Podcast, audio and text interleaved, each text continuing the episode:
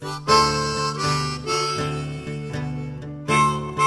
Não, eu ia falar que, cara, que realmente tem se pensado muito em, em, em, em processos, né, e tudo mais, mas, tipo, no final do dia ali, tem um desenvolvedor convertendo o entendimento dele em código, né, e aí, tipo, como é que ele tá, como é que ele faz isso, né? É, como é que ele entende? É, é, é, acho que é justamente esse assunto que a gente vai conversar hoje, assim, que é tipo, como é que, como é que se cria esse modelo mental da pessoa que vai desenvolver, né? Tipo, para poder desenvolver uma coisa que seja é, assertiva, né? Não só, tipo, eficiente, né? De fazer rápido ali, mas, tipo, dar um passo assim e falar: o que, que eu tô fazendo isso aqui? Será que eu tô fazendo? Eu vi esses dias um tweet, cara, é, acho que foi antes de ontem. Eu vi um tweet de um exemplo é, de um cara de obra, assim, um obreiro, fazendo uma parede, assim, fazendo um bloco de parede, assim, tal. E aí o cara chega e fala assim, o que você tá fazendo? Eu tô fazendo. Aí o cara fazendo a parede, né? Botando um tijolo em cima de tijolo e tal. E aí, aí o cara fala assim: Ah, tô fazendo o banheiro aqui. Aí o cara olhou e falou assim: Mas e a porta? Aonde que tem a porta? Eu acho que eu tô fazendo banheiro, uma coisa assim. Né? Eu acho que rola muito isso, sabe? Da galera, tipo, abaixar a cabeça para fazer, né? Pra, fazer, pra se esforçar muito em fazer, mas você, você perguntar mais o porquê que eu tô fazendo isso é mais assertivo, né? Do que só, só ficar focando no processo, né? Deixar o processo mais otimizado possível, assim. Que muitas vezes ela tá fazendo coisa desnecessária. Né? Acho que tem um ranço cultural, né? De modelos muito tradicionais e não instigar as pessoas, de não incentivar o questionamento. Inclusive, nesses meios, pessoas que questionam demais não são bem vistas, né? Tipo, aquela coisa você não sim, sim. não é pago para pensar e tudo mais. Eu ia falar bem isso, né? Eu ia falar que eu sinto que vem muito da, da Revolução Industrial, assim, né? Coisa de mais de século, assim, do tipo... É, exato. É, quem é pago para fazer e quem é pago para pensar. O desenvolvimento de software, ele veio quebrando muito isso, né? Porque, assim, não funciona, assim, não, não funciona você desenvolver software hoje nesse modelo de quem pensa e quem faz, né? Com essa divisão. E isso começa a se expandir. E aí trazer pro Love the Problem, pessoalmente, né, para mim, trazer pro Love the Problem essas coisas que partem da, da, da comunidade de desenvolvimento de software para um público mais amplo é, é, simbólico porque é um movimento de expansão, né? É um movimento de, ó, isso daqui devia estar tá acontecendo no desenvolvimento de produtos em geral e de serviços em geral no mundo. Começamos dando um tom aqui, hein, ó. A expectativa tá alta. Para quem não entendeu ainda, esse é o episódio quase que continuação do episódio sobre DDD, Domain Driven Design. E a gente vai falar hoje sobre Event Storm, mas antes disso, solta a vinheta, Léo! Olá, este é o Love the Problem, o podcast oficial da K21. Evolução contínua de pessoas e organizações, com carinho, toda semana para você.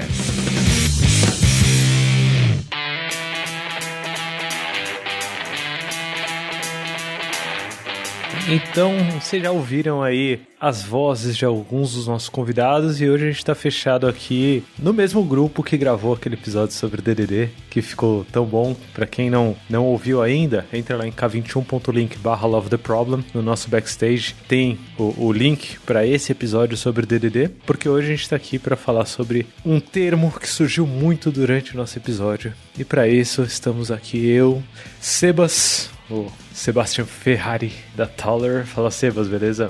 Beleza, tudo bem? Prazer estar aqui de novo. Boa, Uma tá continuação, casa, né, né, do assunto. Não, já tô me sentindo em casa já. tá em casa. Tô com essa, essa galera aí que vem trabalhando junto comigo nesses últimos tempos, justamente nesse assunto muito do Event Storm. Então, é, espero que a gente poder contar histórias boas aí, experiências boas do como que o Event Storm vem ajudando a gente para melhorar o entendimento de todo mundo, né, das coisas que tão complexas que vem acontecendo. E, bom, meu nome é Sebastião Ferrari, eu sou o CTO e cofundador da Thaler. O meu, o meu trabalho tem sido bastante em facilitar justamente essa união do, do, do pessoal, né, de, é, de negócio, né, das pessoas que têm o problema, que amam o problema, né, é, e fazer com que as outras pessoas é, que fazem parte também do, desse movimento ali, né? Que fazem parte da solução, entendam e amem bastante o problema. Que inclusive é muito o espírito da Thaler, né, Sebas? Eu lembro que eu conheci a Thaler pelo Rafa Cáceres, acho que CEO, né? Então seu parceiro aí nesse, uhum. nesse rolê todo. Com certeza. Eu admiro muito o trabalho da Thaler faz bastante tempo, inclusive ouçam o Thalercast, o, episódio, o, o, o, podcast da Thaler, vai estar no k21.link barra Love the Problem, o link, uhum. vários episódios muito bons. E para quem não tá vendo, né? Vocês não estão vendo aqui, mas o Sebas tá com uma camiseta da Thaler. Eu quero uma também, hein, ó. Vou, vou exigir minha camiseta. Tem Se várias. precisar gravar mais três episódios pra conseguir a minha, a gente grava, não tem problema. Mas além do Sebas, a gente tá aqui com a Ana. Ana Carolina. Oi, Ana, tudo bom? Oi, gente, tudo bem? É, obrigada, né, mais uma vez pelo convite, pela oportunidade. Pra quem não lembra ou pra quem não sabe, eu sou UX designer na Thaler e trabalho junto com o Sebas, com a Alice, toda aquela galera foda que tá no nosso time. Tudo bom, a formação tá vendo aqui, né? Temos então CTO, temos uma UX designer e pra completar esse time aqui, bom, tem que ter quem põe a mão ali no código diariamente, quem faz a coisa acontecer de fato. Estamos aqui com a Alice. Oi, Alice, tudo bom? Oi, tudo bom? Muito obrigada pelo convite novamente. Muito bom estar aqui de novo conver- conversando com vocês. Vou me apresentar novamente, né? É, eu sou desenvolvedora aqui na Thaler e a gente vem. Hoje a gente vai falar de um assunto que a gente tem tratado aí há algum tempo, né? Desenvolvido bastante aqui. E um assunto que eu gosto muito é isso.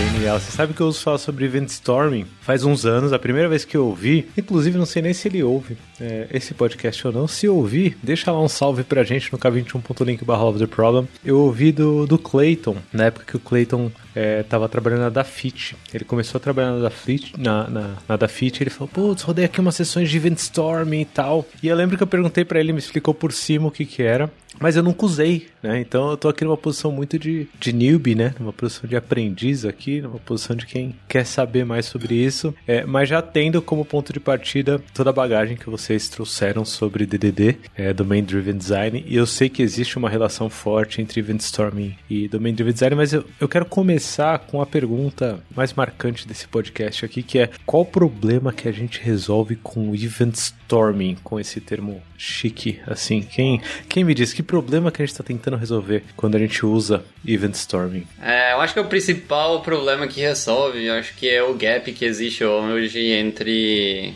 o pessoal que entende muito bem do domínio, que no caso do domínio a gente chama o problema, né? E as pessoas que vão trabalhar para resolver esse problema. Então, eu acho que para a gente ter um entendimento, né, uma, uma e para ter um entendimento você precisa de uma linguagem, uma comunicação que ela seja bem assertiva, né? Porque como todo mundo sempre diz, né, o problema sempre é a comunicação, né? Isso é uma coisa que todo mundo fala, né? E nesse caso não é não é diferente, né? É, a gente sempre tem problemas de comunicação, principalmente o pessoal mais de negócio né, que não consegue às vezes conversar com o pessoal que está ali é, no final desenvolvendo a solução. Então o Event Storming ele ajuda a gente modelar o problema e a solução ao mesmo tempo juntos, colaborativamente. Então é uma é uma maneira da gente melhorar esse entendimento desses domínios complexos, né, de uma maneira que é através de histórias, contando narrativas, né? Então, em vez da gente começar com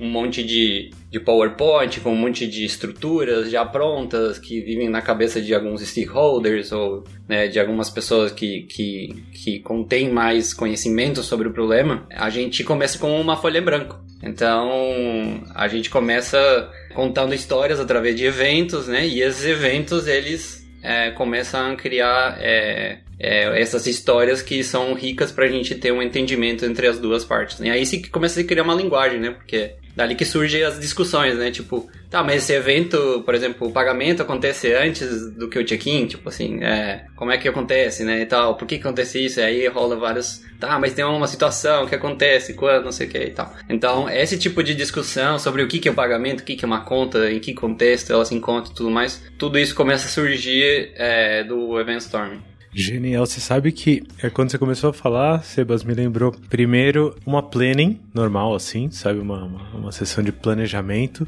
E aí quando você foi se aprofundando, eu falei, não, é, é algo um pouco mais amplo, né? Quando, quando, você começou a falar de linguagem, eu falei, putz, é algo um pouco mais amplo. E aí você voltou pra história, eu falei, hum, tem história, a gente fala sobre história de usuário, mas eu acho que a gente subverte muito o conceito de história de usuário hoje, acho que no mundo, né? Porque a galera só pegou a ideia de requisitos, trocou o nome para história de usuário e aí acha que é a mesma coisa, requisitos de história de usuário.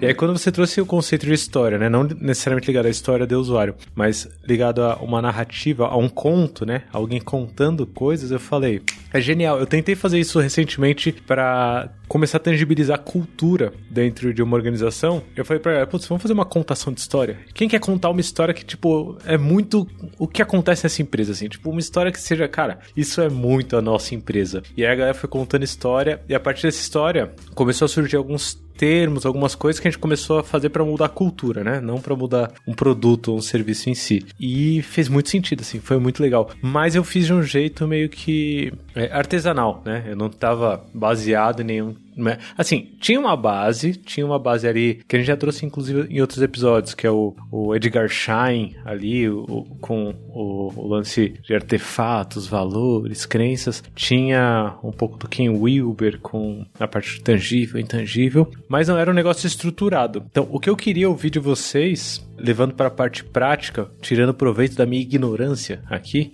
então eu vou navegar nesse mar de descobertas, é se isso acontece de uma maneira estruturada. Então, na, na prática, assim, da, dos Event Storms que vocês participaram, isso acontecer de uma forma estruturada, ou seja, é alguém que facilita, alguém que vai facilitar, já leva uma sequência de atividades que vão acontecer encadeadas ali de uma forma meio que pré-determinada, ou é um espaço mais aberto? E, inclusive, é, é, é uma cerimônia, é uma reunião, vocês hoje, se alguém fala, por exemplo, sei lá, é, Ana ou Alice, vocês, bora participar de um Event Storm, vocês entendem como uma reunião que a gente vai marcar uma cerimônia, que a gente vai marcar um momento que a gente vai marcar para fazer alguma coisa, e vocês já sabem mais ou menos o que vai rolar? Ou vai ser com esse, esse problema que a gente tenta resolver e um tanto de improviso em cima, assim? Como, como vocês veem hoje é, essa ocorrência, né, do Event Storming?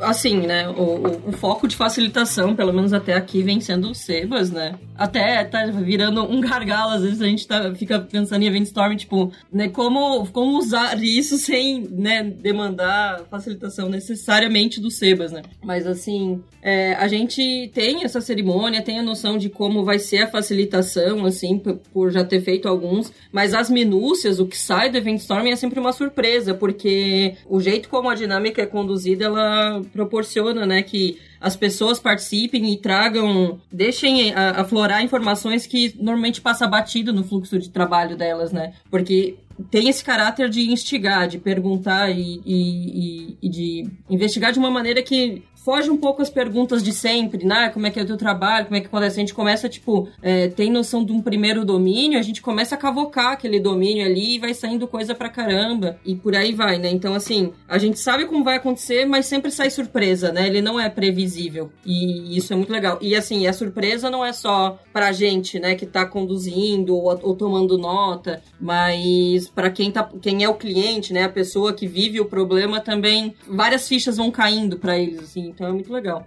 Tem uma frase do, do filme Moneyball, Ana, que é, é no comecinho aparece assim, é, você nunca aprendeu tanto sobre um trabalho que você vem fazendo há tantos anos. É, me lembra um pouco disso, sabe? Tipo, a pessoa tá ali, ela faz, ela vive esse domínio, mas não necessariamente ela parou para refletir e aprender sobre isso, né? É, o que eu acho interessante é justamente o evento em si, ele é como se a gente fosse mergulhando no problema, né? No, no, no problema que a pessoa. Problema quando eu falo assim, né? Tipo, no, na organização da, dos eventos, mas a gente vai fazendo isso de uma forma progressiva, cada vez um pouco mais profundo, né? Cada etapa vai sendo um pouco mais profunda. E aí, dessa forma, a gente consegue a participação da pessoa, da, da pessoa da área de negócio, né? De uma forma mais forte dentro do processo, né? Porque hoje, tipo, você não precisa, não é só você fazendo perguntas e anotando, né? A pessoa ela vai participando e ela mesma, a gente não precisa nem falar nada, a pessoa vai descobrindo coisas ali nesse processo. Mas eu acho que é por, por conta dessas fases, né? Que também não são muito, não é uma estrutura muito rígida, né? Conforme, conforme você vai sentindo a situação das pessoas que estão ali de negócio, né, dependendo, porque às vezes você está com uma equipe que é só o pessoal realmente da, da área de negócios, às vezes você tem alguns é, devs ou arquitetos, ou então para você gerindo aquele, todos aqueles entendimentos assim, você não precisa ter o processo todo muito bem, muito bem rígido, né? Você pode ir conduzindo de uma forma mais fluida. Eu tô sentindo que eu devia ter conhecido Event Storm há uns meses atrás, assim. Quando a gente gravou o episódio de DDD, eu já tava sentindo isso, assim.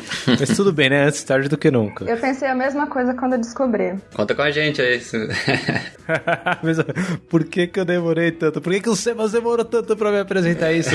É, o, o, que eu ia perguntar nessa linha, eu já tô pensando na minha primeira facilitação. Eu gosto muito de facilitar, né? Pra quem não me conhece, eu gosto bastante de facilitar coisas, então eu já tô pensando na minha primeira facilitação de Event Storming. É o que me vem na cabeça é, eu já entendi, pelo que vocês me trouxeram aqui, que é, é legal eu ter é, uma pessoa que viva o domínio, né, que viva o contexto aonde está o, o problema que a gente pretende resolver com algum produto ou serviço. É importante ter as pessoas que vão construir as possíveis soluções para esse problema, para esse contexto, né, para esse tipo de, de, de, coisa que a gente pretende resolver. E eu, essa pessoa que vai, que já faz parte do contexto, ela precisa ter na cabeça é, um pouco da experiência dela, assim, para ela abrir o coração e, e, trazer as histórias do dia a dia. Precisa de mais alguma coisa além desse dessa coisa e uma agenda, né? Pelo que eu entendi, precisa de uma agenda também pra gente se encontrar. É fácil perder o foco, né?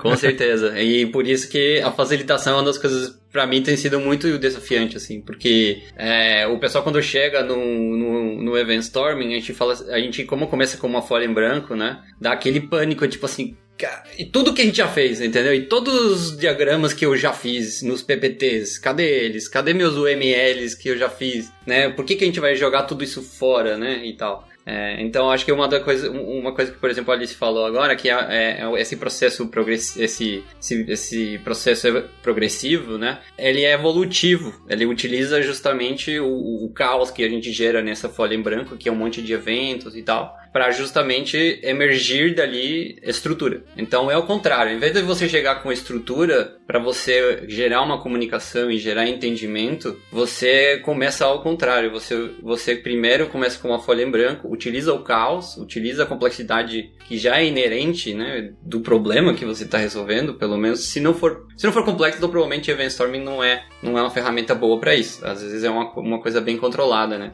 Então, mas geralmente como a gente trabalha com softwares e pessoas, né? A gente trabalha com sistemas sociotécnicos. É, você tem uma interação entre é, uma interação social que inter, interage, né, com esses sistemas técnicos, né, softwares, automatização e tal. E isso gera um outro sistema, né? Então um não vive direito sem o outro e um impacta o outro, né? Então não dá para tipo, por exemplo, a gente é só focar na solução ali, só focar na parte técnica, esperando que a gente vai resolver o problema, né? É só, né? É, geralmente envolve mais do que isso. Envolve um pouco mais de entendimento do como que como que, por exemplo, quando a gente pega um ML, muitas das perguntas que surgem são como é que eu cheguei nesse ML aqui? Como é que, como é, em que parte esse ML faz parte de todo um processo, uma cadeia de eventos é, que levam a um resultado no final. Isso, isso com qualquer diagrama até, né, Sebas? Com, pode ser um, com certeza. Um BPM, pode ser qualquer, qualquer jeito de estruturar uma solução. É. E isso, isso que ele se trouxe agora é muito bom, né? Porque eu já, eu já vivi na pele como desenvolvedor essa coisa de chegar um monte de diagrama, um monte de documento, um monte de discussão e eu não entender que problema que tá tentando ser resolvido, né? Assim, é clássico, né? Sim, então o, o, o Albino, ele deu um ele, ele, ele fez um, um Tyler Meet e ele falou muito sobre isso, sobre, é, sobre a teoria do U, né? E aí ele falou, ele teve um momento ali que falou que, que é mais interessante muitas vezes começar com uma folha em branco, né? Porque dessa maneira você engaja as pessoas, você utiliza as perspectivas de várias pessoas. Então por isso que é muito importante você trazer as pessoas certas, né? É, acho que essa é a receita do bolo, assim. Se tem uma receita, acho que é essa. Tratar de trazer as pessoas certas que vão fazer as perguntas certas, né? Porque se você trazer pessoas só para assistir, pode ser útil, mas é, pode ser útil no sentido, tipo assim, é uma pessoa que tá fazendo onboarding, né? Mas se a pessoa não faz perguntas, é muito difícil de ser assertivo no conhecimento que essa pessoa precisa absorver, né? Porque vai ser muito de só absorver, né? Só mais, hum, mais passivo. Então, é interessante você trazer pessoas que vão fazer perguntas, que vão ter dúvidas. E aí, acho que vem do desafio da facilitação também de essas pessoas que vão ficar mais caladas, que estão mais para observar e tal, ajudar elas a também participar, né? Tipo, trazer elas para dentro dessa dinâmica e tal. Porque um, uma das coisas que eu gostei mais do Event Storm é que é divertido. É uma coisa que, né, no final você sai com uma coisa, é, sabe, é muito complexa, assim, toda é muito bonita, assim, cheio de, cheio de post-its, né? Quem ama post-it, eu gosto muito de post-it. Então, tipo, quando eu vejo todos esses post-its que foram todos criados por outras pessoas, ou seja, as pessoas de maneira colaborativa se auto-organizaram ali para criar histórias que unem elas depois, é, para mim, eu acho fantástico. É, eu tento não, não ultimamente, né, eu tento não participar muito no sentido de escrever. Uhum. Ultimamente, escrever os post-its e tal. Eu acho isso importante no começo, é, já que você tá falando de facilitação, né, no, no começo é importante, porque isso, né, é aquela coisa, né, de copiar, né, tipo, é aquela coisa do, do você tem um cara, né, dançando, né, tem que começar com alguém dançando, né, para ter um grupo de pessoas. Então, alguém começa dançando, alguém copia, vai lá Você e vai chega... abrindo os caminhos.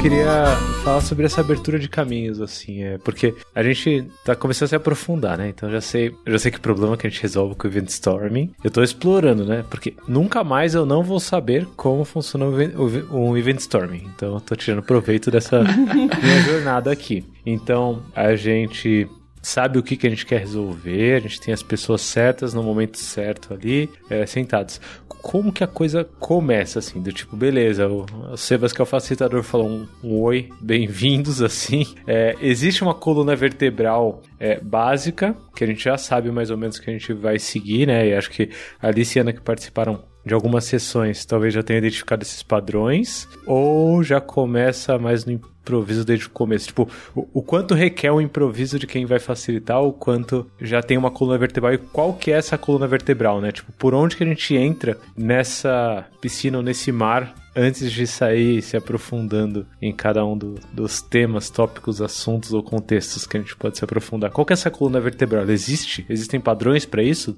dentro do Event Storming? Acho que a primeira coisa é reduzir a carga cognitiva inicial. Isso para começar, assim. Então, é tentar não explicar Event Storming logo de cara. O que, que é Event Storming, sabe? Esse Legal. é um desafio grande, porque é meio contraintuitivo, né? Você chega numa reunião e todo mundo quer saber o que, que, é, o que, que a gente vai fazer, o que, que a gente vai usar, por que, que a gente tá usando isso, né? E tudo mais. Então, no começo, pelo menos eu. É, existe um. Existe um, digamos assim, boas, boas práticas, vamos dizer assim, que são do Alberto Brandolini, que foi que é a pessoa que fez, que criou essa ferramenta, que criou esse workshop, né, digamos assim. E ele fala, inclusive, muito de que o a maneira como ele faz o event storming, é, eu, eu, eu tive um curso com ele, foi remoto, foi bem massa, com o Alberto Brandolini, esse, foi esse ano. E eu aprendi muito que é, é, mais importante a participação e a colaboração das pessoas ali do que estar certo já logo no começo. Então começa com o mínimo possível de carga cognitiva que você puder trazer. Então por isso que é importante esse processo evolutivo. Você começa com uma folha em branco, você começa, você pode até explicar, assim, por exemplo, eu eu gosto de explicar a diferença do modelo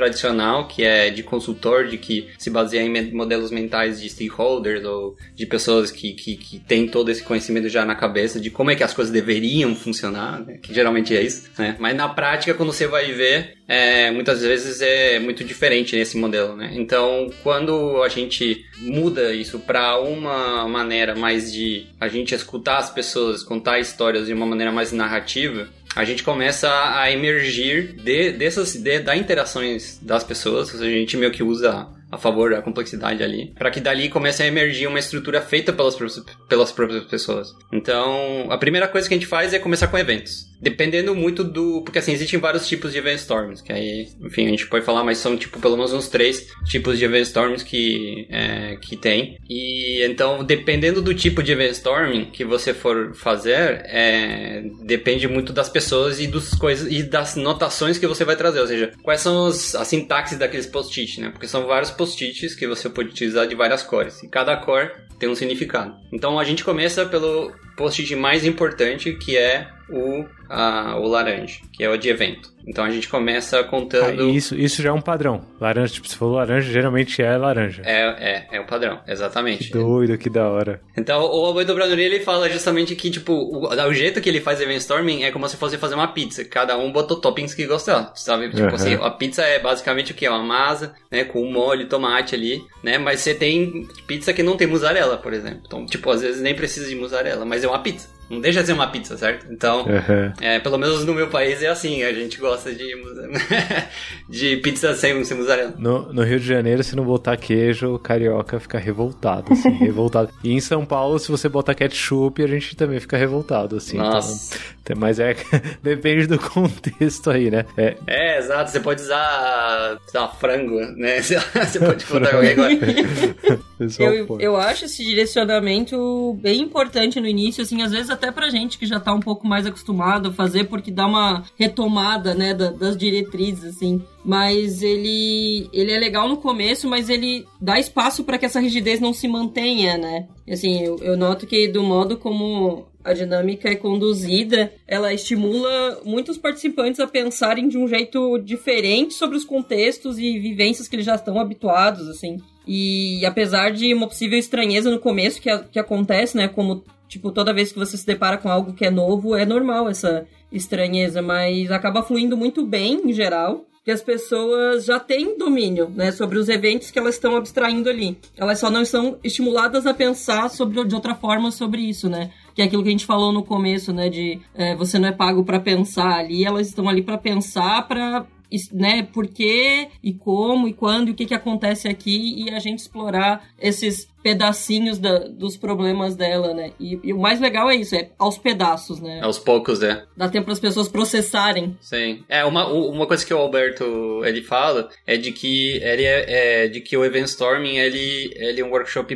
pool-based, porque você vai, à medida que o workshop vai andando, você vai puxando novas notações. Então você vai trazendo novos conceitos aos poucos. E esses conceitos eles são úteis na hora. Uhum. Não é tipo assim, aprende tudo isso aqui, que aí depois no meio do workshop a gente vai fazer tal coisa. Entendi, não é tipo, entendi, aprende isso aqui e vamos usar. Pegando e usando, pegando e usando. Aprende isso aqui e vamos usar, exatamente. E, inclusive, o, o, já usando isso daqui agora, é, vocês falam bastante de eventos, né? Você falou, putz, começar talvez com isso. o post de laranja ali, que são os eventos. Eu, eu tento deduzir o que vocês querem dizer com eventos? É da própria palavra eventos. Isso. E um pouco da conexão com as histórias que vocês falaram ali. Uhum. Mas me parece que é uma coisa mais específica, é, assim, esses eventos. Como que vocês explicam para alguém? E aí tem várias perspectivas, né? Porque aqui olhando, vai, tem a perspectiva da pessoa que tem noção do domínio, que tem o contexto ali do. que vive, né? O dia a dia ali. Então, se a gente tá falando de um problema de contabilidade, vai ser, sei lá, uma pessoa que é contadora e tá ali no dia a dia, que trabalha com contabilidade. Mas a gente tem os outros vieses juntos, é, que é, por exemplo, a Ana. A Ana ela traz um viés de UX, né? E aí já tem, putz, ó, se eu vou ouvir alguém, uma pessoa que é contadora falando, ela já traz todo. Porque ela trabalha com pesquisa, ela trabalha com entrevistas ali. Aí se você fala com a Alice, a Alice Alice ela também trabalha, já trabalha até com requisitos, e aí trabalha hoje com dev, então ela já tem todo o viés ali. Então quando a gente fala de evento, me vem 500 coisas na cabeça, como que a gente parte desse ponto comum para começar a fazer, pelo que eu entendi, esse storming, né, essa, essa tempestade, assim, esse monte de, de histórias e de, de eventos sendo trazidos, como que vocês instanciam é, isso de o que é um evento, assim? Começa, por exemplo, você, Sebas, como facilitador, você começa contando isso? Não, é que tem uma característica bem interessante o, o evento, que a gente... O evento, de uma forma geral, ele é uma coisa que aconteceu no passado. É, é, é um... Vamos dizer, a gente faz o verbo no passado, né? A gente utiliza os verbos no passado. É porque, como você falou, cada um tem. Se você fala evento, cada um tem um contexto diferente sobre o que é um evento, né? E eu acho que essa daí é a forma mais, vamos dizer, vamos dizer assim, mais popular do, do que é um evento, né? É, é uma característica boa pra gente começar, assim. Alguma coisa que aconteceu no passado. É. É, exato, porque por natureza um evento ele já aconteceu, né? Tipo, é, ele já vai, ele já aconteceu. Então o que a gente faz é a gente ajuda a pessoa ela a pensar em passado. Então, quando ela vai escrever, ela vai usar, tipo, por exemplo, conta paga, dinheiro é, creditado, né? Ou sei lá, enfim, por aí vai, né? Então, uhum. você começa a criar esses eventos que são importantes para contar a história, né? No passado. Então, quando você lê eles numa ordem, que é o que é o segundo passo que a gente tem é, no Event Storm, que é quando a gente pega todos os post-its que todo mundo colocou de eventos que são relevantes para a pessoa, ou que sabem de algum evento que acontece, tipo, por exemplo, salário pago, não sei. Pode ser qualquer coisa, compra efetuada, pode ser ticket de suporte criado, pode ser qualquer coisa que faz parte da, da, da perspectiva daquela pessoa, do, do, dia a dia da pessoa, né? Então, quando, quando coloca ali, o que a gente faz depois que a gente olha para todo esse caos de um monte de post, depois que o storming, né? É, essa é a parte do storm, né? Do, do event storming. Então, o storming é justamente um monte de pessoas, né? Colocando um monte de evento, sem muita ordem, nada. Ah, não é só a pessoa do domínio. Qualquer, qualquer pessoa que esteja ali. Todas as pessoas. Todas as pessoas. Isso é fundamental, senão é, é muito ambiesada, né? Que é o, é o que eu acho o ponto. Legal, então, então coisas que aconteceram no passado, como a Alice falou, por isso que entra o verbo, né? Que você falou, tipo, conta paga, isso. cálculo processado, é, pagamento efetuado. Isso. Então, tudo isso a gente vai colocando é, em vários post-its laranjas aqui, né? Gravei o laranja, coloquei vários post-its laranjas. E aí depois a gente pede pedir pro pessoal organizar de maneira colaborativa. Né? A gente faz muito remoto, a gente sempre fez remoto. Então, na verdade, o Event Storm ele nasceu presencial. Então, existe várias coisinhas presenciais que a gente não usa. É, como, por exemplo, você não pode ter, é, digamos assim, mesas, né? Por exemplo, para as pessoas não ficarem, sabe, é, fazendo outras coisas, respondendo e-mail e tal, sabe? É, tem que ter um, uma folha em branco né, horizontal, assim, bem grande, para as pessoas poderem colar seus post-it. Todo mundo tem que ter caneta, enfim, várias coisas assim. É, é bem parecido com o dinâmicas de retrospectiva e tal, uhum. de feedback e tal. Então, assim, como nasceu o presencial, a gente usa muito remoto. Então, no remoto a gente tem que ter a colaboração das pessoas, tem que é, conversar, instigar as pessoas, né, e tal. E aí, a primeira coisa que a gente faz, é, quer dizer, a segunda coisa que a gente faz ali, a segunda iteração é de ordenar. Ou seja, a gente pede para que as pessoas ordenem em uma, em uma ordem que faz sentido para você contar uma história, porque, né, se você colocar um evento que não faz sentido depois do outro, né, é, aí é, você não tem uma história, você tem um, um, caos, né. Então, o que a gente quer é contar uma história. Então, para isso, o pessoal começa a ordenar as coisinhas. Uma coisa que a gente faz, que é uma coisa que eu, eu aprendi no, no curso do, do, do Alberto Brandolini, é de que é, ele começa contando, mostrando para as pessoas como contar histórias através de uma história que todo mundo meio que já conhece. Então, o que a gente faz, a gente conta a história da Cinderela no começo. Então a gente bota um, um time box ali pequeno, é, comparado com o resto, né? É, e aí a, a, gente fala assim, gente, vamos contar a história da Cinderela. Aí eu começo mostrando um exemplo, né? E tudo mais. Então, é, como é uma história que todo mundo conhece, é um ambiente meio controlado, assim, né? Porque não tem é, muita disputa, assim, tal, sobre o que... Ou e faz usando essa estrutura mesmo. Tipo, os eventos, os eventos da história da Cinderela. É isso? E aí todo mundo vai colocar. Exatamente. Mesma coisa. Mesma coisa. Exatamente. E aí todo mundo começa a botar e tal, tal, tal. E aí depois a gente pede a mesma coisa e aí no final a gente conta a história, né? É, a gente pede para alguém contar a história e aí alguém começa a contar a história lendo os post-its. E assim no final a gente identifica, identifica não, a gente visualiza, né, toda uma história, né, completa através de uma sequência de eventos. Não, eu ia falar exatamente, ia passar a bola um pouco para você, porque eu tô percebendo bastante coisa de, de UX, assim, nisso, mas eu conheço pouco, né, do assunto, sim. Mas o tipo, esse lance de ir explorando um pouco mais a vida real, né, me parece muito sim. essa coisa de design, assim. Eu ia falar que até, assim, contando a história que acontece, uma, uma coisa que pode acontecer, e acho que já deve ter acontecido, é eles vislumbrarem a história que eles gostariam de contar. Ah, não, porque né? Tipo, talvez fosse melhor tal evento acontecer antes para que esse outro flua de outra maneira e eles também ah, né os donos do problema assim começam a visualizar novas formas e às vezes a gente também né a gente que está conduzindo ou enfim a parte mais técnica, assim. A gente falou bastante aqui de visualizar a solução. É, do ponto de vista do design, assim, eu até é, entendo o Event Storming com um, um, recurso muito valioso de discovery, né? Porque ele, é, ele traz respostas, porque a gente explora o negócio, ah, e aí eu entendo eu entro entendo, entendendo zero e saio entendendo um pouco mais, tipo, um, né, sobre, sobre aquele cliente, sobre aquele projeto, enfim. Mas ele mais me incita questionamentos do que me traz respostas, em termos de design, pelo menos, né? Eu acho que em termos de, de desenvolvimento de tecnologia, talvez você consiga sair com um pouco mais de respostas, mas é, no que diz respeito a design, a pesquisa do, do projeto, ele fomenta muitas perguntas e essas perguntas me dão direcionamentos que depois eu consigo transformar em uma pesquisa mais substancial né? E aí sim encontrar respostas ou fazer mais perguntas que fazem, uh, ajudam a, a, evoluir com o projeto. E isso para mim também é uma coisa muito legal, porque é mais um paralelo que eu consigo fazer da disciplina de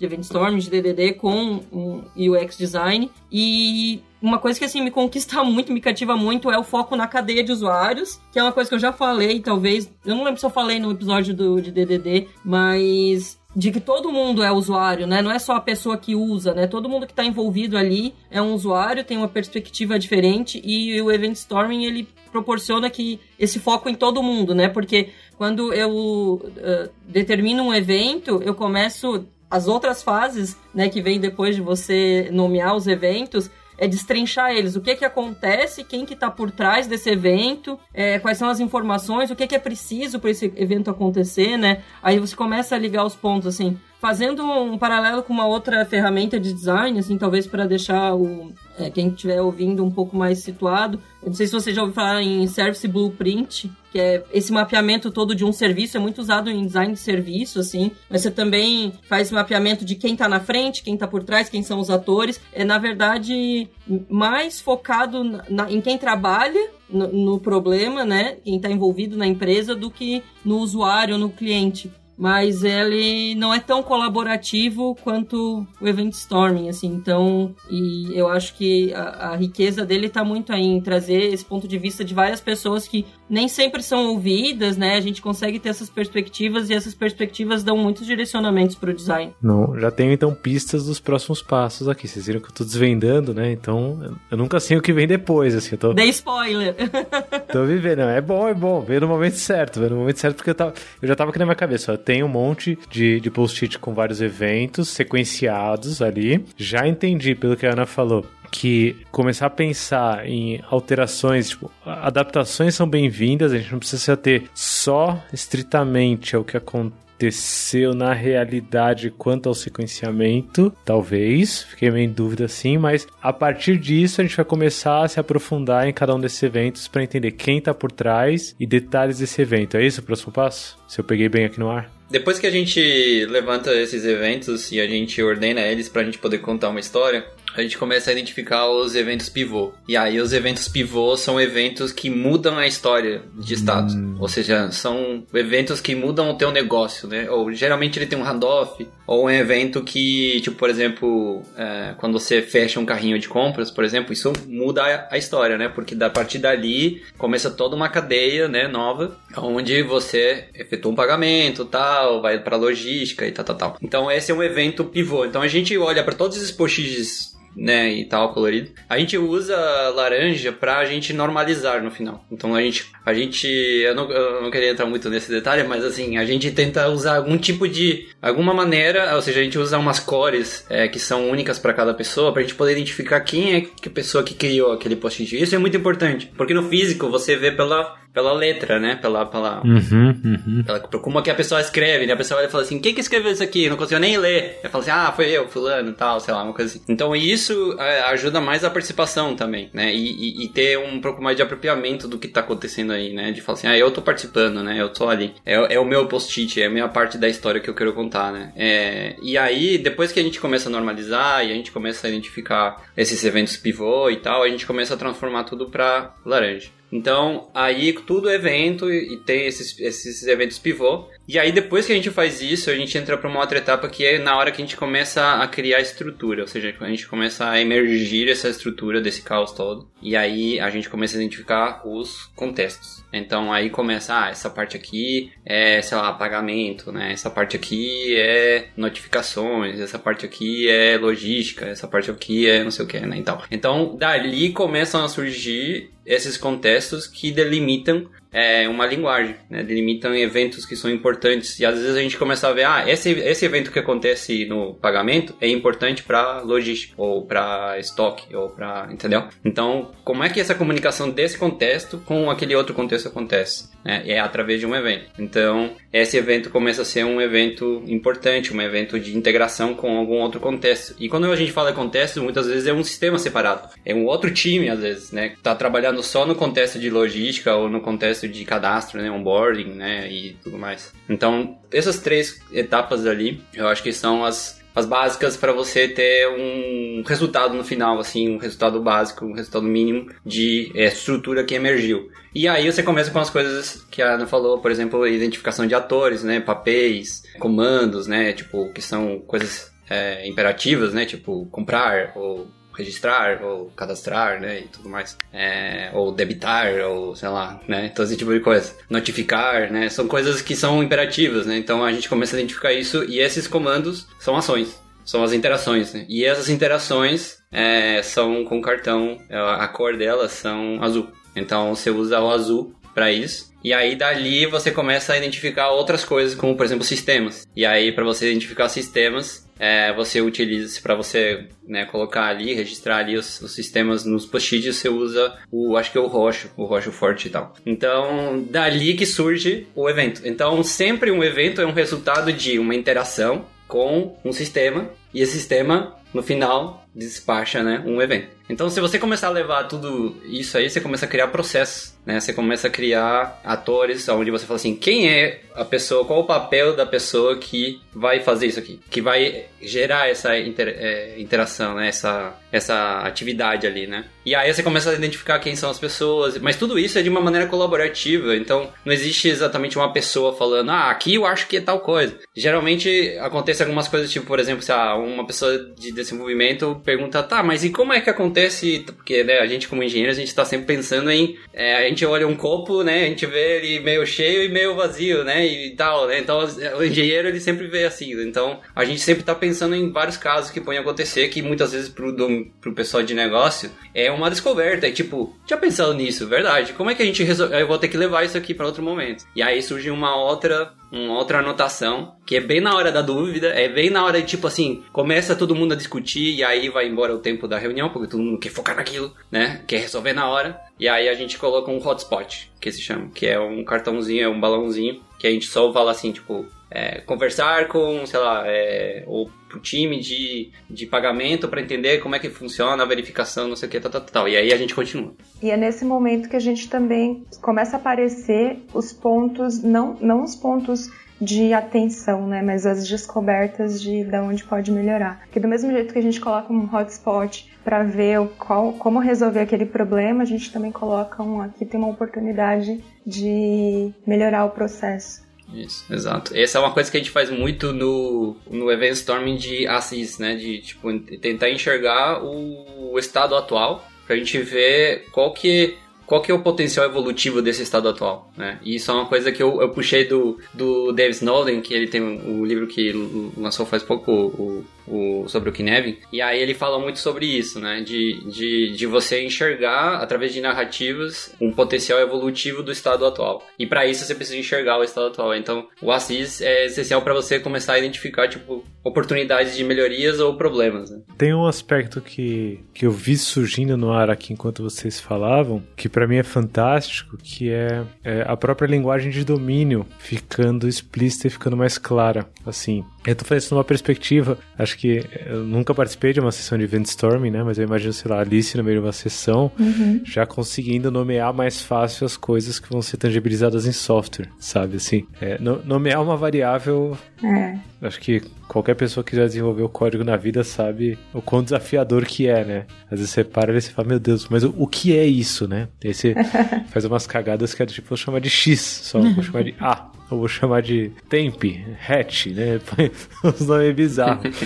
e, e vocês têm todo um mapa é, recheado, né? De, de termos do domínio, né? De, de, de, coisas reais que acontecem, que existem, né? Você falou de eventos, de atores, de interações. Sistemas. Sistemas, né? E aí a gente, a gente consegue já tirar proveito disso. Essa é uma coisa interessante de falar, né? Que, tipo, faz, é muito parecido ao design, design thinking. É, porque tem muito, sabe, essa fase de, tipo, abrir, né? Possibilidades, oportunidades e viajar um pouco e tal, né? Essa parte meio caótica. E aí depois converger, sintetizar, né? Exato, eu até ia falar do Double Diamond, né? De divergir, convergir. A gente tem todos esses momentos que as abordagens e as metodologias que normalmente de design são de design, elas pregam, né? Só que em outra área, em outra, com outra ferramenta, assim, eu acho isso muito legal, porque é aquilo que eu falei, acho que da outra vez, né, de, de unir os conhecimentos, os saberes, né, uma área se valer da outra, assim,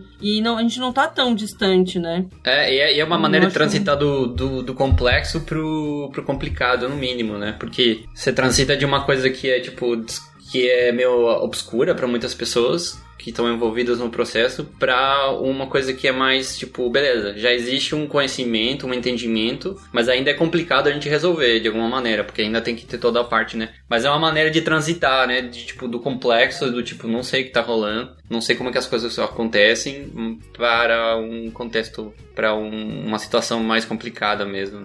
Sim, e tipo, todo o material que eu já olhei de Eventstorming até agora, assim, até o próprio site do eventstorming.com, assim, eles tratam o projeto de software como design de software mesmo, né? Tipo, não é... Sim, com certeza. Eu acho muito interessante como eles é, se apropriaram disso. Tipo, é design também, porque é projeto, né? Tem, tem método, tem fundamentação, né? Eu entendo o design muito como essa questão do método e da questão de projeto, a prática projetual com diretrizes, enfim. E eu acho muito interessante essa, essa conexão, assim, eles se valerem disso para qualificar o Event Storming. É porque é justamente o DDD ele traz muito o software sendo um, um, como se fosse o mundo real mesmo. Né? Então a gente está proximidade é, é justamente para a gente resolver o problema do mundo real, né? Então acho que tudo dentro do DDD, Event Storming é baseado em mundo real mesmo. Sim. É que nem esse negócio da variável ali. A gente, a gente vai lá, a gente pode escrever abacaxi na variável,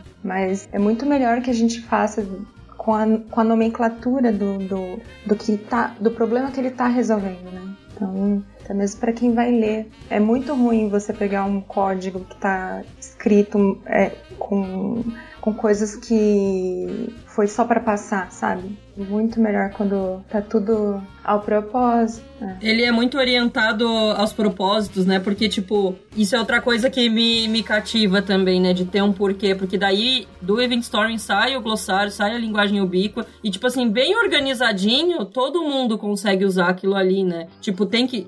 legal ter o esforço de organizar e estruturar o glossário. Mas assim, pode ser útil tanto pro dev nessas questões de como escrever o código, mas tipo, a gente tá montando a tela, os textos da tela, né? Toda a parte de UX writing, tipo, né, se valer daquilo ali para transformar em algo visível que faça sentido para o usuário também na parte textual, que é tipo as coisas estáticas, o, o texto de, de feature mesmo, assim. É, eu acho que em, em, cada, em, cada, em cada etapa que tem um handoff de de conhecimento se perde um pouco, né? Você perde um pouco do entendimento. Porque é meio que, tipo, é um entendimento na perspectiva da pessoa, né? É, mudou de mão. É, exato.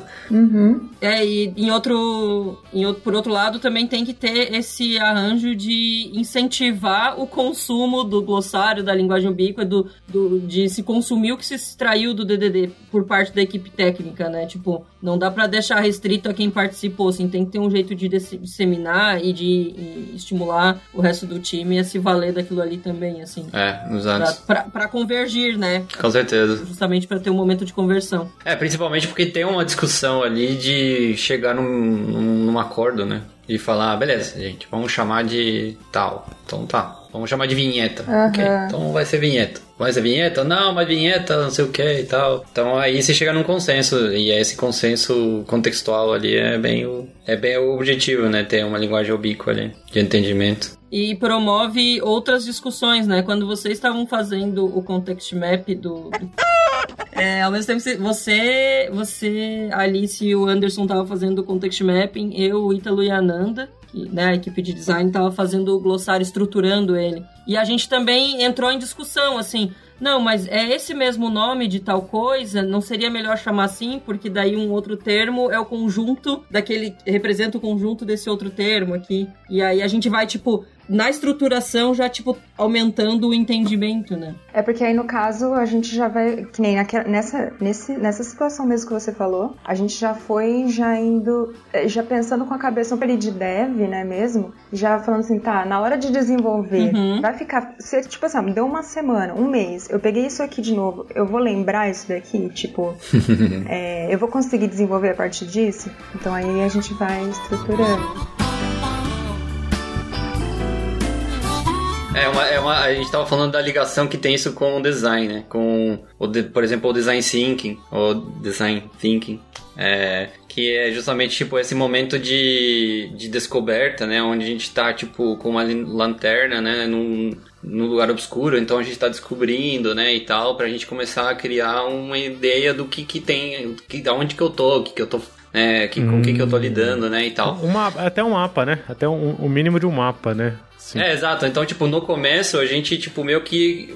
Justamente a gente usa muito a o caos ali pra gente expandir, né? Fazer o double, o double diamond, né? Que a Ana tava falando ali, inclusive. Pra gente expandir isso requer tempo e muita conversa. Então, um Event Storm, isso foi uma coisa que eu, que eu tive até um... Foi o Alberto Brandolini que falou assim pra mim, nossa, você tá louco, cara. Você, você não pode fazer assim, porque você não, não vai dar tempo, você vai ficar frustrado e tal. E a gente fazia Event Storms, tipo, duas horas, por exemplo. Ou uma hora. Event Storm de uma hora. Cara, não dá, porque você...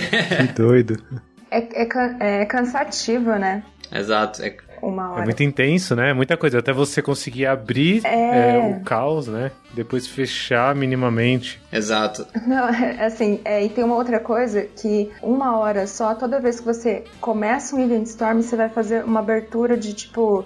Você vai retomar daquele ponto, né? Ele já deu uma hora, você já perdeu aquele. Então, dá, é, é, é, depois de uma hora, é a hora que você tá, que tá, vamos dizer assim, no auge do, do, do processo, né? Então, fica muito truncado. É, a gente tem colocado que, tipo, no mínimo a gente precisa de quatro horas. Claro que tem breaks, isso é muito importante. Faz parte da, digamos assim, da qualidade do workshop, faz parte a questão da gente saber quando fazer os breaks. Porque o fato da gente parar o que você tá fazendo, que a gente tá ajustando o post-it, botando na ordem e deixando certo e tentando mapear todos os post-it, todos os eventos que a gente pode pensar e todas as dinâmicas e tal, tal, tal. O fato da gente parar e falar assim, gente, vamos parar agora, vamos tomar 10 minutinhos, tomar um café, voltar e tal. Isso é como se fica mais fácil pra gente largar o osso da perfeição, sabe? De tentar ser perfeito já logo no começo ali, sabe? Quando a gente volta, volta com uma um olhar mais fresco, né? E a gente pensa em outras coisas, então a gente já tem, já tá mais disposto a gente continuar, sabe? Do que a gente ficar ali e tal. E as saídas disso tudo que eu ia perguntar? É, porque eu acho que as saídas são múltiplas, porque deve ter uma saída numa perspectiva um pouco mais de, de dev, né? Ali você deve sair com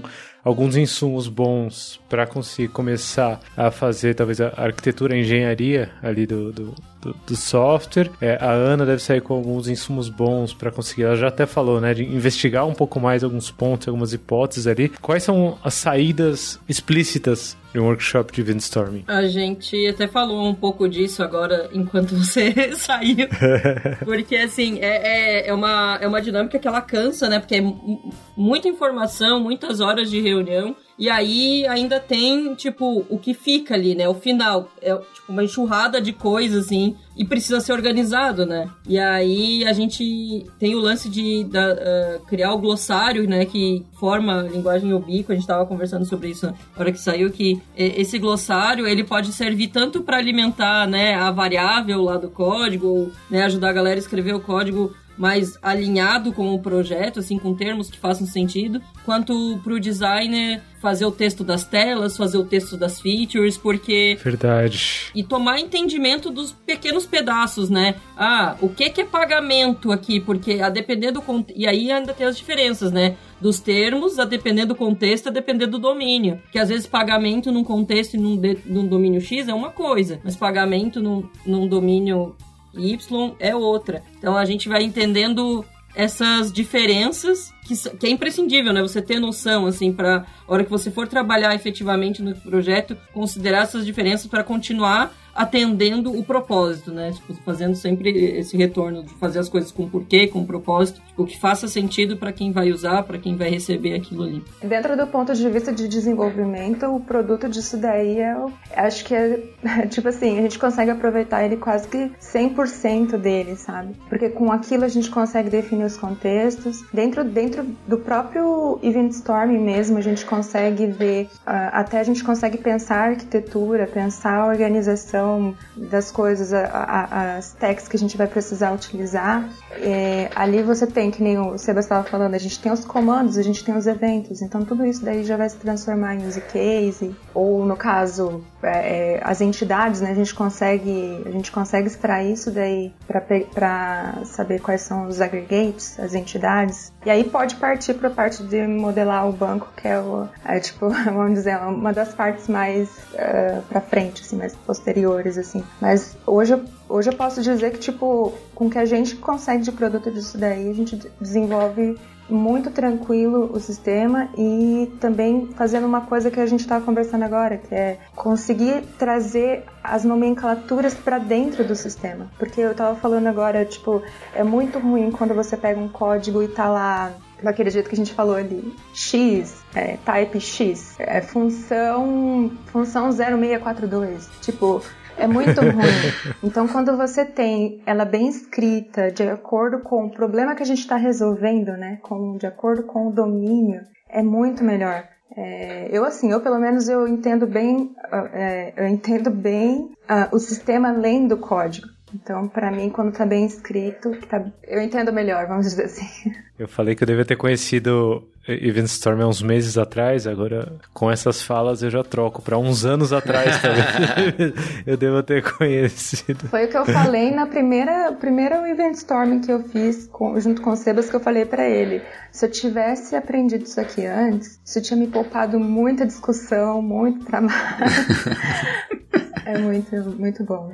Cara, é, esse negócio de as saídas, né? Tem uma coisa assim que dá um quentinho no coração durante a dinâmica é que os. Não é só da saída, né? Mas durante a dinâmica, tipo, os feedbacks eles já vão chegando meio que papum ali na hora, né? Não, não é uma uhum. coisa assim que precisa acabar para necessariamente as pessoas uh, falarem o que elas acharam. Claro que também tem essa devolutiva, mas é, o jeito que rola, o Event Storming ele proporciona isso. As pessoas já vão dando, né, o cliente, as partes envolvidas ali, os stakeholders, é, eles vão falando o que eles acham, o que eles pensam, e fica evidente como agrega valor, sabe? Como que a gente vai fazer fazer, vai fazer alguma diferença, assim. É muito legal criar isso em conjunto, né? Ficar na mesma página que todo mundo. Então, assim, ainda tem esse. Pelo menos para mim, isso dá um, dá uma motivada, assim, sair. Você sai da reunião, apesar de ser cansativo, porque é muita informação, muito tempo, você sai entusiasmado, né? Porque você tem material para trabalhar, você tá cheio de informação para explorar, para, é, enfim, fazer o context mapping ou para fazer o glossário, enfim, então você não fica, não tem aquela sensação do estar perdido. Tem muitas perguntas, né, que, que surgem dali, que às vezes a gente ainda vai ter que andar muito chão para encontrar as respostas,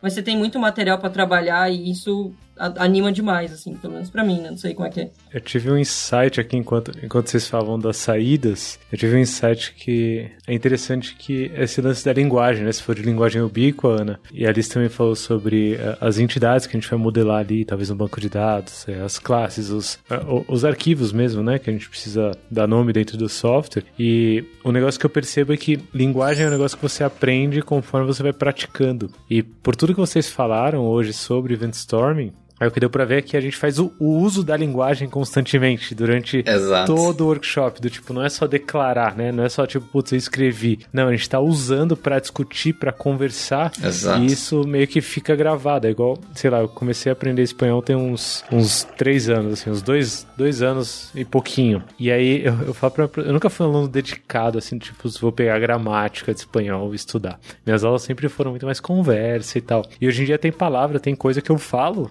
que eu só sei que é. é tipo, ah, por que, que você usou isso e não aquilo? Eu falei, não sei, me soa melhor, sabe? Tipo, eu, só, eu, eu, só sei que é isso. Por que, que é, não sei. Aí eu não, não estudei no detalhe. E é massa que você já consegue tomar esse tipo de decisão, né? Tipo, você não sabe é o que é, você não sabe explicar, mas você sabe que tá certo, porque você tem embasamento para tomar esse tipo de decisão. E é o termo que eu vou usar, né? É o termo que eu vou usar, assim. E eu acho que né? já sai uma, uma linguagem prática, me parece, né? Nunca participei. Já tô falando com quem tivesse feito muito Event Storm, né? Mas já sai. É, a gente, a gente consegue identificar ali sistemas e conceitos. E esses conceitos são esses modos, são esses modelos, essas entidades e aggregates, né, é, do DDD é, a gente, a gente na, no Event Storm a gente chama de conceitos, porque a gente, é difícil você começar já com um monte de linguajar, né? Tipo, técnico né, e tal. Você, você perde muita galera, assim, sabe? É, principalmente o pessoal de domínio, na hora começa a achar e-mail para responder ou coisa para fazer no Slack.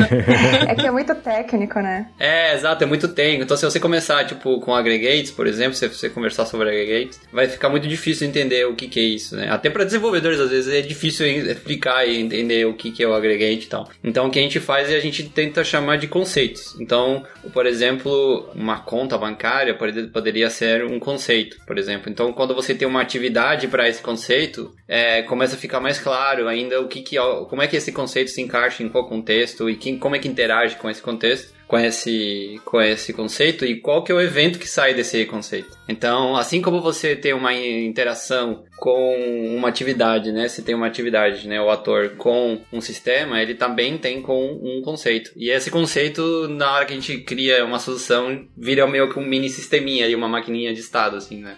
Genial, genial. Eu vou, para finalizar aqui, ó, eu quero me convidar, se algum cliente da Toller permitir, é, mediante NDA, né? Pode -huh. confidencialidade, mas eu queria muito participar do Event Storm, se vocês estiverem aí, quiserem me convidar. Eu, eu, acho que tem um, acho que tem um que você ia gostar muito, porque é o seguinte, a gente começou a fazer Event Storming para organização, ou seja, para entender os processos e entender aonde que, que demais. ou seja, a gente não fala em nenhum momento sobre sistema técnico, mas, é, mas a gente fala de, de processos é, com contextos, né? E esses handoffs e tudo mais. Então a gente começa. Que tem uma parte que a gente não, não chegou a falar muito, que é a parte de, da regra de negócio. Tem um post-it que é ali a rosa, que é onde a gente coloca a regra de negócio, que é ali, ou tipo, quando tal coisa faz tal coisa, não sei o que, ou quando ele for maior de 18 anos, aí as, lá, aprova o. Uhum. Né, então, por exemplo, né? Então, essa regra de negócio ali, ela é escrita ali na hora, né? É pelo, geralmente pelos domain experts, né? E tal. E aí, essas, essas regras são justamente os padrões que começam a emergir da dinâmica do sistema. Então, esses padrões, eles começam. Eles são.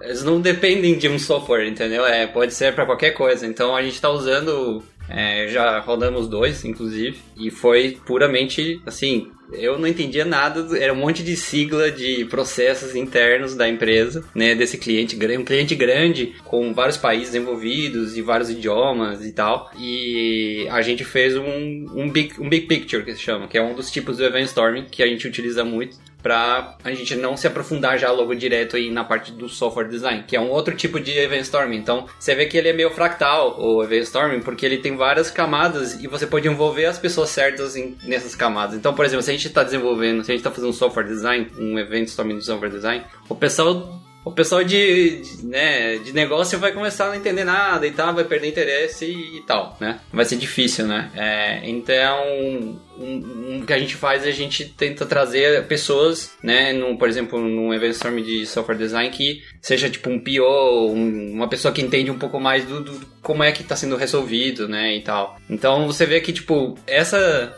é, dificuldade de você criar uma agenda com as pessoas certas e tudo mais, você consegue até fazer desse jeito. Você consegue quebrar em vários níveis, né? É, de event storm, de detalhe, e você envolve as pessoas certas. Né? Genial, genial. Então, se tiver, me chama, me chama. Já tô me convidando aqui, ousado. eu aprendi com a galera, a galera da K21, é, é, todo mundo carioca, eu aprendi a ser mais ousado, ah, sabe? Boa, boa. Alegria e ousadia. alegria, ousadia, ousadia, alegria, a gente vai ali e tal. Então, me chamem. Ah, já, já tenho Convites, convites vão rolar aí. É, então, a gente pode ajudar vocês a, a, a tipo, a fazer um event storming, é, né? Não precisa estar gravado, né? É, exato. Do podcast. Do podcast, é, da hora. Inception. Porque agora é assim, qualquer coisinha, gente, vamos fazer um event storming. a gente aprende mais sobre isso. A gente não pode, tipo, ver uma coisa que a gente já tá fazendo um event storming, assim, né? Sonhando com event storming. O Sebas criou uns monstros. criou um monstro. plantou ali, plantou ali. Eu, eu ouvi, Sebas, você falando do Alberto Brandolini, já é alguém que eu vou buscar seguir. É, para quem não entendeu muito, muito bem o nome dele ou não sabe os contatos e redes, k21.link barra love the problem. Inclusive lá você não vai encontrar nem só o linkzinho para seguir aí o, o, que o Alberto Brandolini posta, você vai inclu, inclusive achar é, o link para seguir o Sebas, a Alice, a Ana nas redes sociais deles aí que eles mais usam, k21.link barra love the problem. Tem alguma outra referência, Sebas, que você acha que é, você tem estudado estudado assim é, dentro desse processo para é, começar a facilitar essas sessões e que vale a pena deixar aqui para a galera que quiser se aprofundar? Sim. Tem um podcast que também rola gravado no YouTube, que é o Virtual DDD. E lá o pessoal faz muito. É, o pessoal meio que chama uma galera e fazem sobre uma empresa fictícia. Que legal. É, e então rola muito, assim, de event storming remoto, assim, né? É, e aí chama uma galera, às vezes uma galera da comunidade, às vezes é um, é um pessoal da própria empresa do Alberto Brandolini, que é a Avans, Avans Coperta, acho que é assim o nome. Inclusive, eles têm muito material sobre isso, né? Obviamente, porque né, é a empresa do criador né, da, da Dynamic. Mas tem, tem, Esse Virtual DDD eu acho que é o melhor, assim. Inclusive, esses dias eles lançaram uma palestra de um cara falando sobre sistemas sociotécnicos e tal. E justamente esse entendimento de sistemas dinâmicos e tal, que é uma coisa que na Thaler a gente vem falando bastante ultimamente, né? Dinâmica de negócios, né? E tal. Então, acho que tem bastante a ver, assim, sabe? Essa questão de entender como é que é todo esse essa parte complexa, assim, né, da interação das pessoas, como que elas falam, o que, que elas fazem, quando que elas fazem, como é que isso, como é que o que aquela, aquela pessoa faz é, impacta uma outra coisa que acontece lá na frente, né, é, de, com outra pessoa em outro contexto, né, e tudo mais. Então, esse, essa visualização, assim, acho que é o que o Alberto Brandolini vem utilizando para várias coisas, inclusive não só para né, desenvolvimento, como a gente falou, mas também para otimizar processos é, até, né? É, de maneira mais organizacional, assim. Então acho, acho que tem tem trazido bastantes insights, assim, ultimamente, assim. Eu, eu, eu tava até pensando em utilizar para retrospectivas, né, e tal, porque às vezes a gente quer falar em eventos que aconteceram, né, e tal. Então, às vezes é interessante trazer esse tipo de dinâmica também, tentar entender só com eventos e algumas outras coisinhas. Isso que é legal, assim, sabe? É como uma pizza mesmo. Você pode começar a trazer coisas que você acha que são legais e tal. E depois dá pra fazer a pizza sem queijo também. É, exato. Vai adaptando, faz essas... É, exato. Embora a adaptação do, do, do Event Storm eu acho menos crítica do que uma pizza sem queijo, né? Mas tudo bem. pior, pior, pior são as pizzas com ketchup, mas... Que tudo tem limite. tudo tem limite nessa vida. Dessa, tudo tem limite, que é isso, que é isso. Não, não falaremos sobre o cachorro quente com purê também, que dá uma, uma discussão boa se a gente for Nossa, pra não. área de, de cachorro quente. Mas eu achei sensacional. Vou me aprofundar no assunto. K21.link barra the problem. Você encontra o link para esses encontros que o, que o Sebas falou aqui é, da galera do Virtual DDD, que você chamou, né, Sebas? O nome? Virtual DDD. Virtual DDD. Muito bom. Tem um episódio sobre DDD aqui, é, Domain Driven Design. Eu queria muito que mais pessoas de produto ouvissem esse episódio. É, eu acho que a gente trazer aqui essa composição. Acho que, que com múltiplas habilidades, né, múltiplos perfis aqui é, é proposital para não ser um negócio só de negócios ou só de tecnologia ou só de software. Acho que nesse final que a gente conseguiu abrir bastante. Inclusive, conectando com isso, é, a gente da K21 está lançando o Product Play, que é uma plataforma de streaming com conteúdo sobre desenvolvimento de produtos para evoluir sua carreira e sua visão sobre produtos. É, inclusive, talvez é para colocar alguma coisa aí de Storm no Product Play, hein? Fica a dica aí, ó, dá para chamar. Chama a galera aqui da Taller e tal. Sofazinho, bem fazinho. aí, ó, só chamar. É, a gente, se você for sobre o YouTube, a gente também tá no YouTube, Love the Problem. É, é sem vídeo, é só o áudio e tal, com uma imagem bonita, mas é, é o jeito mais fácil de você conseguir passar um episódio para outra pessoa, geralmente é pelo YouTube. Então, se você estiver ouvindo pelo YouTube, se inscreve no canal, deixa o like, ativa o sininho. sempre quis falar isso, agora todo episódio eu falo. tá grandão. Esse lance de, de assinar também no Spotify, dá pra você assinar é, e ativar o sininho também para saber quando tem episódio novo. Na sua plataforma de podcast favorita, provavelmente também tem aí. Muito obrigado, Sebas. Muito obrigado, Ana, Prazer. por mais esse episódio, né? Segundo. É uma honra estar aqui. Agradece a Alice também, que depois ela manda o final dela. Alice, é verdade, a Alice caiu aqui, mas a Alice também, muito obrigado. Essa maravilhosa internet, né? Do, do vocês sabem que as portas estão abertas aqui. Pensou em qualquer coisa que daria um bom bate-papo aqui pra gente. As portas estão abertas. Pra galera que tá ouvindo, ouçam o podcast da Taller também, que vai estar em k21.link. E sigam o blog da Taller também, que tem muito conteúdo bom. Seguindo as redes sociais aí. E agora tá no ritmo. Agora tá saindo um atrás do outro. Pá, pá, pá. Pá, agora é conteúdo. ano que vem, ano que vem a gente se encontra no Agile Brasil presencial. Isso, é. Espero, né? Ansioso, assim. A gente se abraça abraça lá de novo. Muito bom, muito bom. Valeu, galera. Um abraço. Valeu, obrigada. Tchau, tchau. Valeu, um abraço.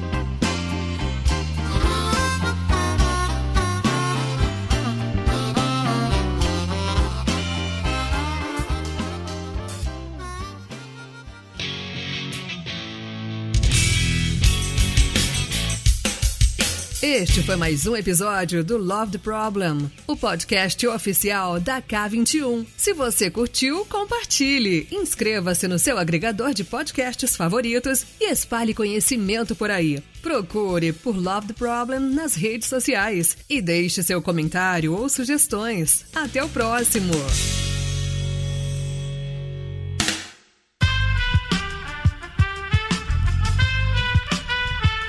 Esse podcast foi editado por Aerolitos Edição Inteligente.